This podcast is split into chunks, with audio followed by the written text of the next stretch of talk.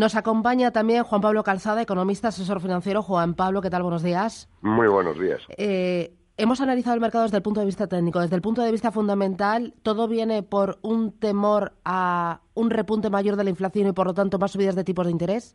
Mm, sí, en parte, y también en parte por porque hay demasiada deuda emitida y Occidente, vamos, en general, hablamos de deuda de, de los países desarrollados que se llaman desarrollados eh, que durante los últimos veintitantos años iban comprando el resto del mundo y que ya empieza a ser la situación insostenible, ¿no? Porque eh, primero porque teníamos que empezamos a perder competitividad y entonces bueno pues teníamos que emitir deuda. Luego nos ha venido la crisis financiera y hemos vuelto a emitir deuda.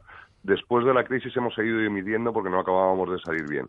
Y desde eh, prácticamente desde el año 2000 Occidente se lleva endeudando con el resto del mundo todos y cada uno de los años, salvo el año 2015, en el cual por fin empezamos a reducir la cantidad de deuda que teníamos emitida contra el resto del mundo.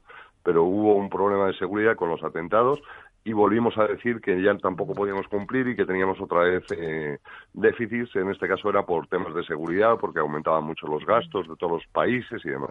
Bueno, pues esto ya no es creíble, ¿no? O sea, dice los países eh, europeos y, vamos, y Occidente en general ya está creciendo a tasas bastante elevadas y seguimos eh, emitiendo más deuda de la que, o sea, no, no acabamos de repagar nunca. Y, ahora la deuda está subiendo porque están subiendo las rentabilidades eh, de, de, la deuda pública por las expectativas de subidas de tipos de interés.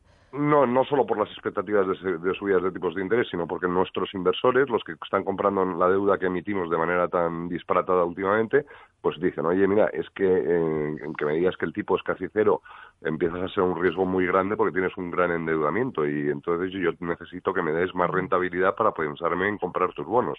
Y entonces si unimos a esto la posibilidad de que se haya generado más inflación de la que se esperaba y el desapalancamiento de los bancos centrales a ambos lados del, del, del, del mar, vamos, o del Océano Atlántico, pues tenemos un problema muy grave que podría explotar. O sea, eh, no hay ninguna duda de que hay una burbuja de deuda y que habría que empezar a deshincharla, pero es que los gobiernos de ningún lado de, vamos, de Occidente, en ningún lugar de Occidente, se plantean en ningún momento empezar a devolver la deuda. Como muchos la quieren mantener y en muchos casos se quiere ah, seguir ampliando con déficits pues para cubrir de alguna manera la incapacidad de, los gobiernos occidentales para reconducirnos hasta una, una situación de recuperación económica, porque eh, para recuperar nuestra competitividad a nivel global deberíamos de reducir los costes de la economía, ya los sectores privados lo han hecho, los que no lo están haciendo son los sectores públicos y tendríamos que ver una disminución de la dimensión de los sectores públicos que eh, vamos totalmente en, dirección contraria, ¿no? como vemos todos. Pues es el escenario y es el fondo que está soportando el mercado y estos movimientos en las bolsas